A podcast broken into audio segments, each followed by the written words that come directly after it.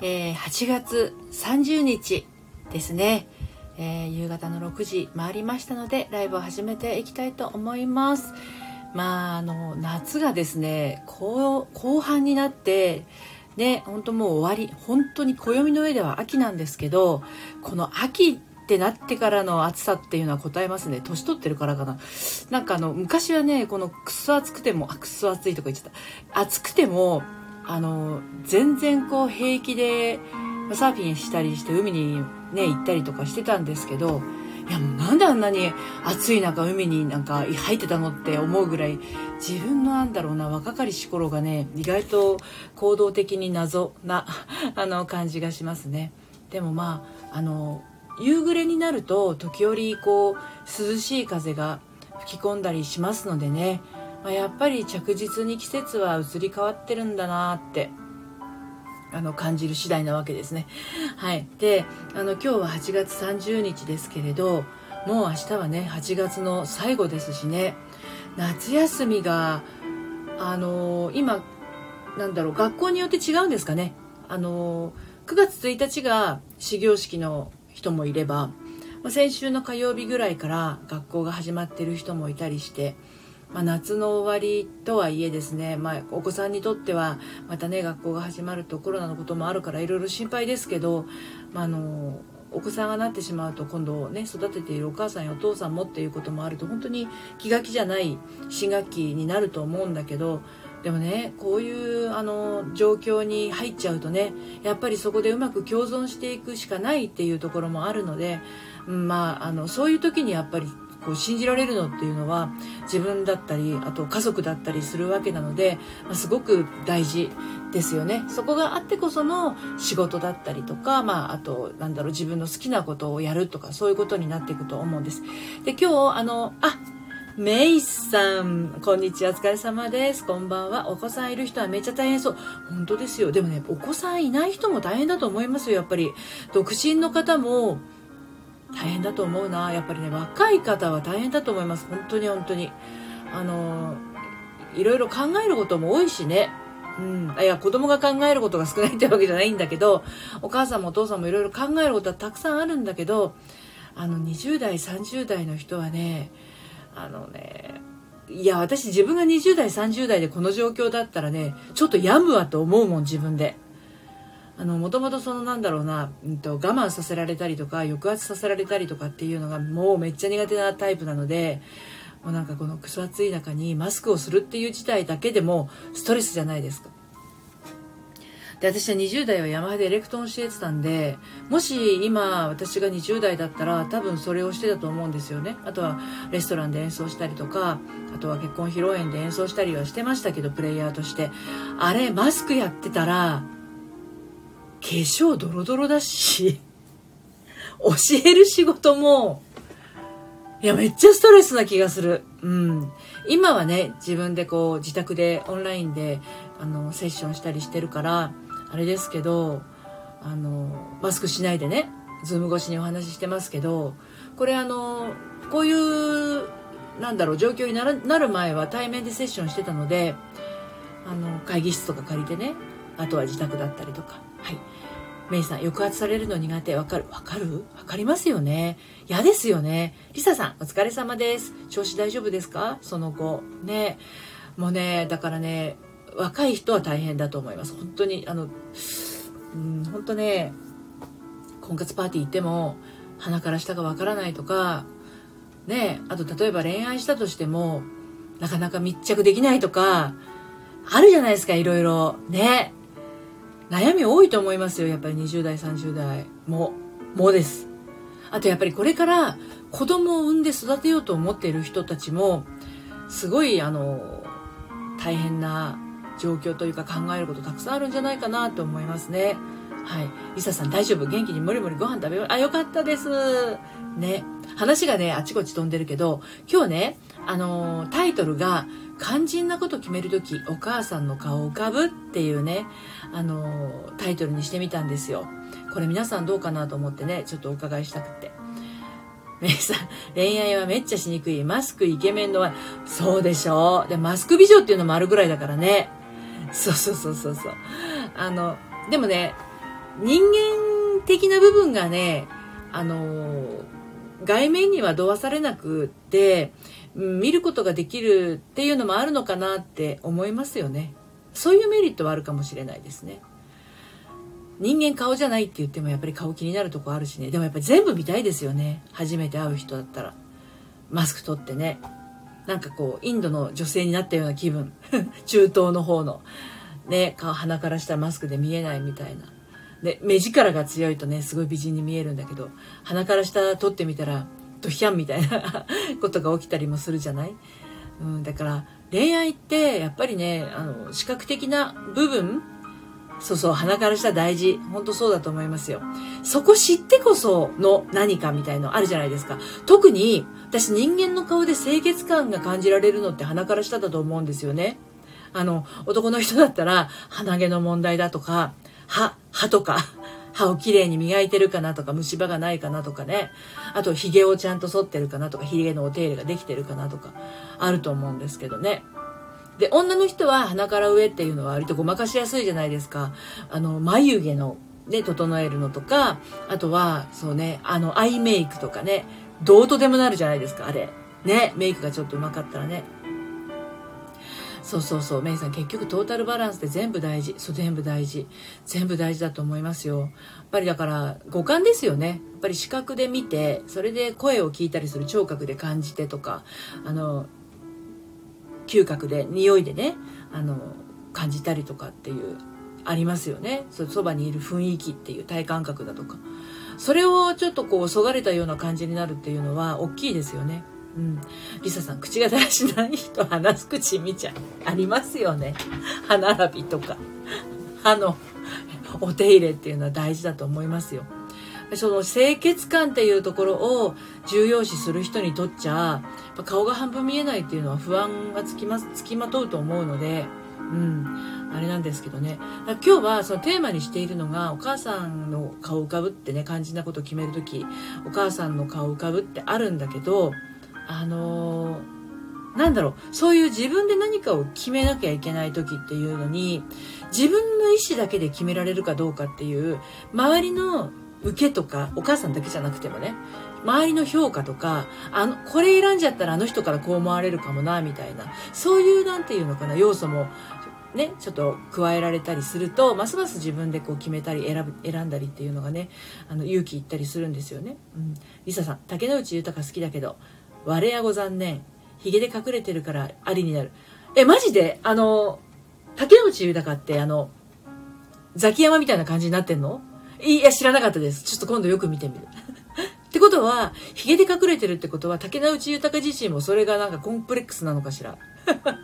そんなことない。メイさん、恋愛でゴーするかしないかとかで、そうです、そうです。あと仕事とか、何でもそうですよ。何か決めたりとか、何かやろうとか、例えば今仕事してるんだけど、これ転職しようとか、なんか自分にとってあのうんって迷う時に自分だけで迷ってるのかそれともこれ私これこっちこっち選びたいんだけどこれ選んじゃったら絶対お母さんなんか言うだろうなみたいなそういうやつ ですメイさんリサさんなってるよ。ザキヤマみたいに。すごくないけど。あ本当？ちょっと意識して見てみようと思います。はい。そっかいつもヒゲあれ竹野内豊って顎ひげありましたっけ？ね。そうそう。だからそういうね、話が前後してますけど、あのね、皆さん、あの、メールマガジンまだ出来上がってないのに登録してくださってますけど、結局ね、あの、30を超えても、あの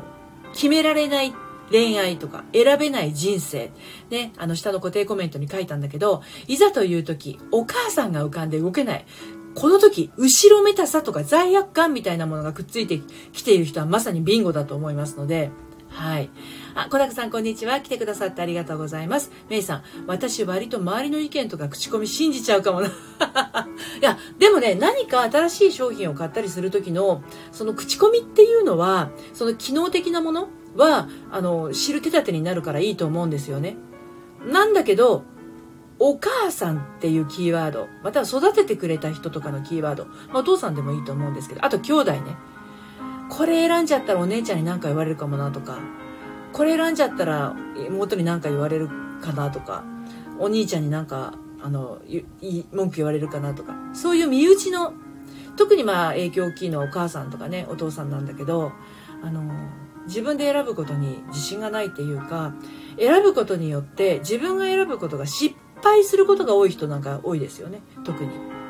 私が選ぶと全部失敗になっちゃうんですよ。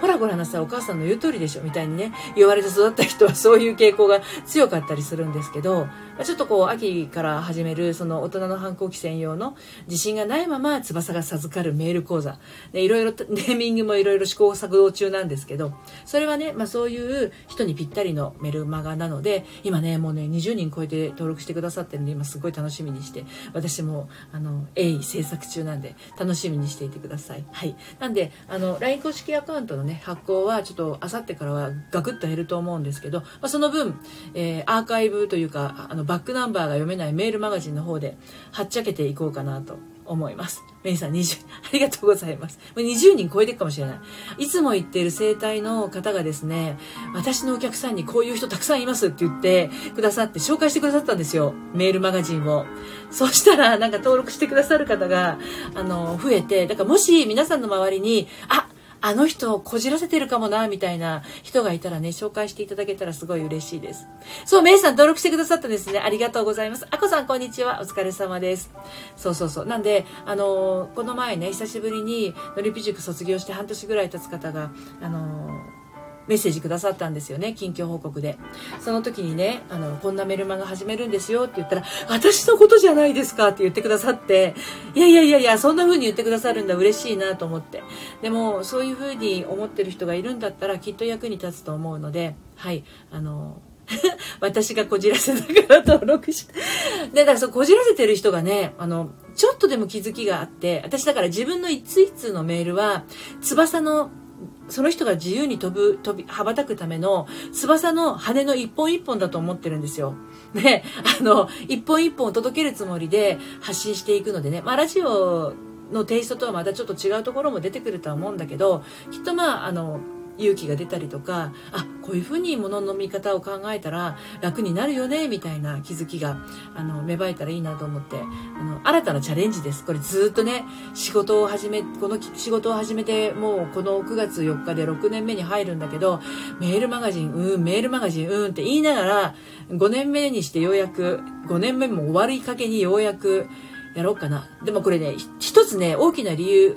のうちの一つがあるんですけど、あの、LINE 公式アカウントがですね、赤バンされるケースが非常に増えてきたんですよね。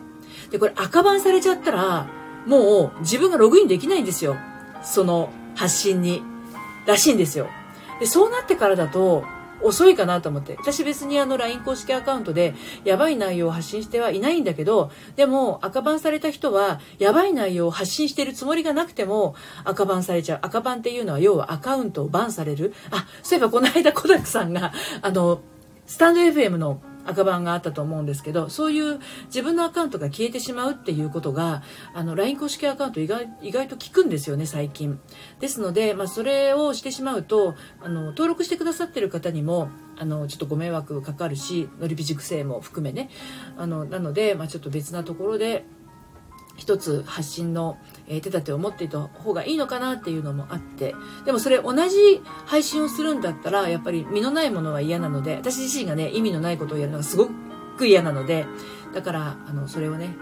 やろうかなと思ってます。はい。リサさんとりあえず誕生日のイベント期待しない。これが私のテーマね。そうなのね。でもね期待はねあの何でもそうなんだけど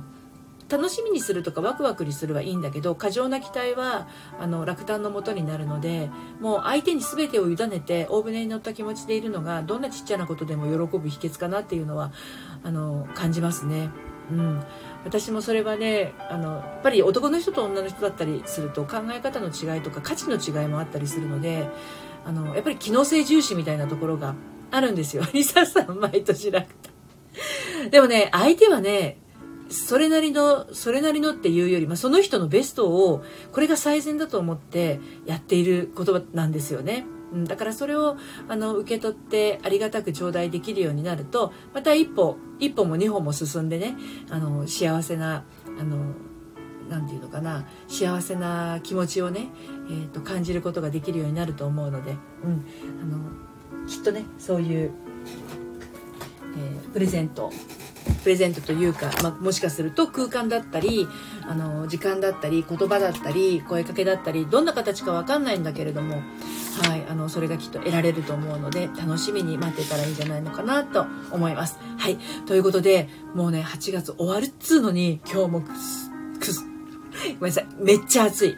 めっちゃ暑かったです。明日もちょっとまだ暑いのかな？でもちょっとお天気が悪そうなんですよね。で、週の半ばにちょっと一瞬、あの、気温が下がりそうなんですけど、まあ、いずれにしても体調をね、整えて、無理のない8月を終えて、そしてまた9月、えー、どんな風に過ごしていこうかなっていうのをね、積み立てて、積み上げていったらいいかなと思います。サロンメンバーいつもね、あの、積み上げ書いてくださってるけれど、9月をね、また一から積み上げていく楽しみを感じてあの一緒に進んでいきましょう。ね、今年も残りあと4ヶ月ですから、はい、最終的な2021年の積み上げもやっていきましょうね。はい。リサさん、気持ちを受け取れるように広い心で受け取れる人になりたいわ。なってるんじゃないのかな？もうね。はい。では今日も最後までお付き合いありがとうございました。また明日6時にお耳にかかりましょう。最近ね、夜突然ね、ライブやったりしてるんですよ。あの、8時半とか9時半とかね、ポコッとね、旦那さんがシャワー浴びてる間とか。はい、またね、タイミングが合えばやりたいと思いますので、あの、どうぞ遊びにいらしてください。それでは今日もお疲れ様でした。さようなら。